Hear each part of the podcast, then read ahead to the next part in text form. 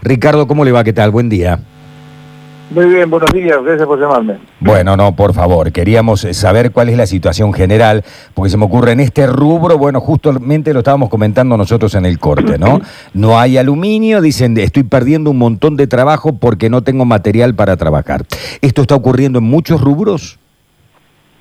Sí, casualmente es uno de los rubros que nosotros hemos detectado eh, bajo nuestro análisis que el 71% de la industria pyme tiene problemas para conseguir insumos. Discúlpeme, Hablamos ¿el en qué, el- qué porcentaje, Ricardo? 71%. Oh, oh, oh, Esto oh. tiene que ver con entre el primario, o digamos, entre el insumo principal, que es el 57%, y el insumo secundario. Entre esos dos insumos se suma el 71%. Esto Ujú. se viene notando en el último mes y medio, dos meses, que se viene agravando esta circunstancia. Y justamente el aluminio, junto con la chapa, hierro, polietileno, acero, eh, tela, cemento, plástico, cuero, etcétera, eh, son de los productos eh, que en lo que se nota más demora o mayor faltante. ¿Y por qué falta, Ricardo? Si el aluminio se produce acá, supongo, o viene la perfilería de afuera. Bueno, acá de acuerdo a, lo- a nuestros eh, análisis eh, son diferentes los motivos, pero principalmente está la expectativa de evaluación, que es un tema importante, eh, que manejan los formadores de precios, no quieren, están a la expectativa de no perder absolutamente ni quedarse sin material, ¿no? Eh, están especulando con el dólar, etcétera, etcétera. También está lo, eh, en el caso de las importaciones, lo- los controles que tenemos sobre las importaciones, y ahí sí se demora por ese sentido. Otro caso que también la situación económica genera que haya deudas eh, que dificultan y la forma de pago. Eh, o sea, son distintos los componentes, pero el mayor componente es la especulación sobre lo que eh, la devaluación que pueda generarse. Pero está bien, pero eh, ganan fortuna porque, digamos, el aluminio ha aumentado el doble de la inflación. La per- esto me decía le- una persona ¿no? que fabrica en aluminio. El- el- los productos de aluminio y la perfilería de aluminio aumentó el doble que la inflación. Entonces uno dice, ya vienen ganando una fortuna, digamos, porque si la inflación es del 40 o del 35 y yo aumenté en el mismo periodo del 70, ya le estoy sacando una ventaja importante al índice de inflación.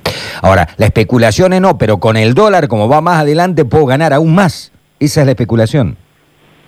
Absolutamente, bueno, los formadores de precios funcionan de esa manera, lamentablemente nosotros somos pymes, representamos pymes y padecemos esta circunstancia, por eso que alertamos y discutimos sobre esto, sobre este tema y la implicancia que eso tiene, porque bien usted decía en el principio que esto repercute absolutamente y negativamente al desarrollo de, cualquier este, establecimiento comercial o productivo.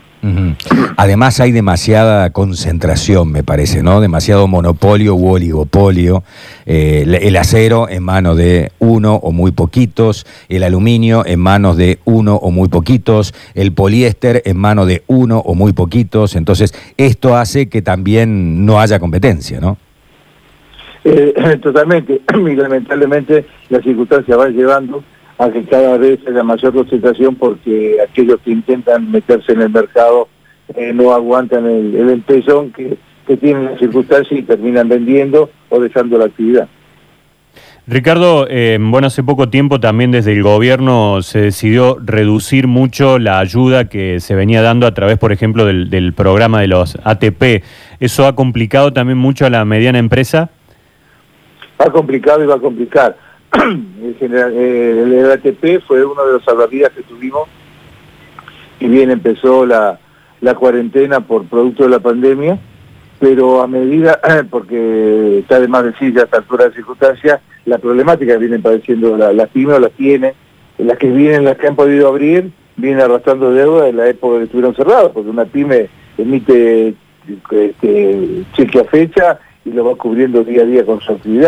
Al estar tanto tiempo cerrada, no pudo, no pudo generar este, actividad, no tiene venta, aún abierto eh, no hay un amesetamiento del consumo que no supera el 35 40% en algunos casos.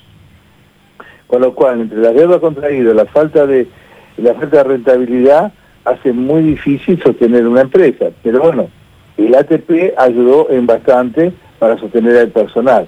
Eh, no estando este recurso, va a ser muy difícil para algún pequeño empresario eh, sostenerse en el tiempo porque no hay rentabilidad aún estando trabajando en horarios normales. Mm, ¿Hicieron algún pedido por allí? ¿Han sido, han intentado ser escuchados? Digamos, la, clave para ustedes era que se eh, prolongara este programa, que continuara el ATP un tiempo más.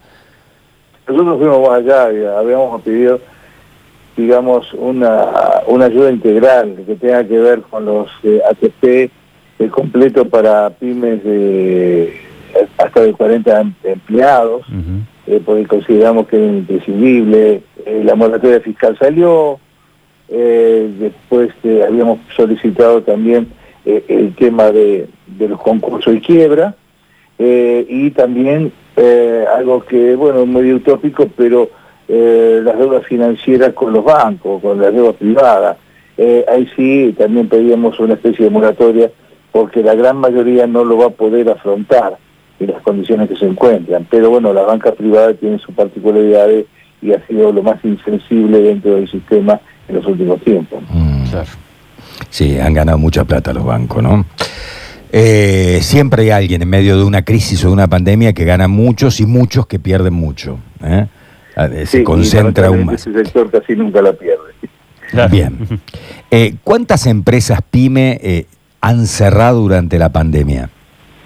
Bueno, están hablando, estamos haciendo nosotros justamente en estos tiempos un relevamiento más estricto, porque estamos hablando de eh, más de 40.000 empresas, ¿no? De la comercio que nosotros conocemos que hayan sido cerrados en estos últimos tiempos. Se está hablando más de un millón de gente eh, sin trabajo que se ha sumado en los últimos tiempos. Pero bueno, estamos todavía trabajando sobre un relevamiento estricto porque estamos manejando con números con los que se, se nos están otorgando. Bien. Eh, le agradecemos, Ricardo, muchísimo el contacto telefónico. Muchísimas gracias. No, ¿eh? gracias a por Gracias, hasta luego.